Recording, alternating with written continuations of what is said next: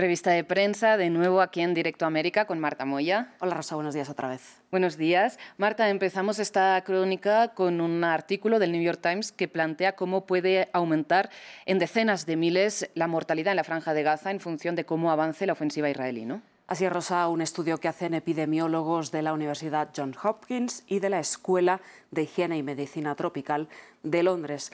Estos epidemiólogos describen tres posibles escenarios de exceso de muertes en el enclave palestino durante los próximos seis meses. Los, eh, bueno, han hecho este estudio a partir de los datos recabados en la Franja de Gaza antes del 7 de octubre, cuando empezó la guerra, y después, a lo largo de estos cuatro meses. El estudio considera el exceso de muertes a partir de decesos por lesiones traumáticas, enfermedades infecciosas, causas maternas y neonatales y enfermedades no transmisibles. No habla este estudio de posibles epidemias. Todas estas muertes vendrían a sumarse a las más de 29.000 que ya hay registradas en la franja de Gaza desde el pasado 7 de octubre. En los tres escenarios, el más catastrófico eh, habla de una invasión terrestre en el sur de la franja de Gaza por parte de Israel y se sumarían en los próximos seis meses más de 85.000 muertes civiles gazatíes. El segundo escenario nos habla de un contexto en el que la situación se, mantiene como en la actualidad y entonces eh, dicen los epidemiólogos al New York Times que habría un exceso de muertes de 58.260 muertos en los próximos eh, seis meses. Y el tercer escenario que nos proponen los epidemiólogos es uno en el que se produjera un alto el fuego inmediato y sostenido que podría asimismo causar la muerte de más de 6.500 gazatíes en el próximo medio año por eh, consecuencias directas de la guerra. Todas estas cifras, dicen los epidemiólogos al New York Times, podrían ser mucho mayores si rebrotan epidemias como el cólera. Marta, incluso el escenario más optimista, el que plantea un cese de hostilidades, es catastrófico. catastrófico.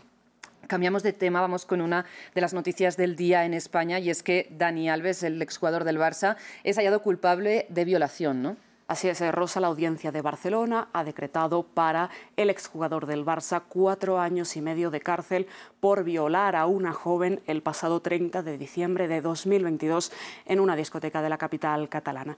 Además, el tribunal ha establecido para el exjugador cinco años de libertad vigilada cuando cumpla la pena de cárcel, le prohíbe acercarse a la víctima a menos de un kilómetro y comunicarse con ella en los próximos nueve años y medio. Además, Alves deberá pagar una indemnización de 150.000 euros por daños morales y lesiones y 9.000 euros más por un delito leve de lesiones. La vanguardia ya ha tenido acceso a la sentencia, una sentencia de carácter marcadamente feminista con enfoque de género y que se atribuye directamente a la ley del solo sí es sí promulgada por la exministra de Igualdad, Irene Mondero. Vamos a leer un extracto de esta sentencia que la defensa de Alves dice que va a recurrir. El extracto dice tal cual, debe señalarse que ni que la denunciante haya bailado de manera insinuante ni que haya acercado sus nalgas al acusado o que incluso haya podido abrazarse al acusado, puede hacernos suponer que prestaba su consentimiento a todo lo que posteriormente pudiera ocurrir. El consentimiento debe ser prestado para cada una de las variedades de relaciones sexuales dentro de un encuentro sexual. Marta, ojalá siente precedente esta sentencia, que una noticia tenerla escrita negra sobre blanco. Ahora cambiamos eh, de tema, vamos a Rusia con una nueva hipótesis que plantea el periódico británico The Times sobre eh, las causas de la muerte de Alexei Navalny. Sí, Rosa, el Times cita a Vladimir Osechin, un fundador del grupo de derechos humanos ruso Gulagu.net, que a su vez este defensor de derechos humanos cita a una fuente no identificada dentro del penal de, la colonia penal, del Ártico, perdón, donde Navalny estaba recluido. Y esta tesis nos habla de que un puñetazo al corazón podría haber sido la causa del deceso del opositor ruso. Dice el Times, una técnica utilizada por miembros de la KGB y que es muy efectiva cuando el cuerpo lleva mucho tiempo en condiciones de congelación, que hace que la coagulación de la sangre ya se ralentice al mínimo. Navalny habría pasado, dice el Times, más de dos horas y media al aire libre en condiciones que pueden superar los 27 grados bajo cero. El medio recoge también que un paramédico que atendió a Navalny le dijo al medio independiente ruso Novaya Gazeta que en su cuerpo había un hematoma que podría certificar esta tesis. El defensor de derechos humanos que cita el medio británico dice que ya se han producido asesinatos en las mismas condiciones en ese penal anteriormente.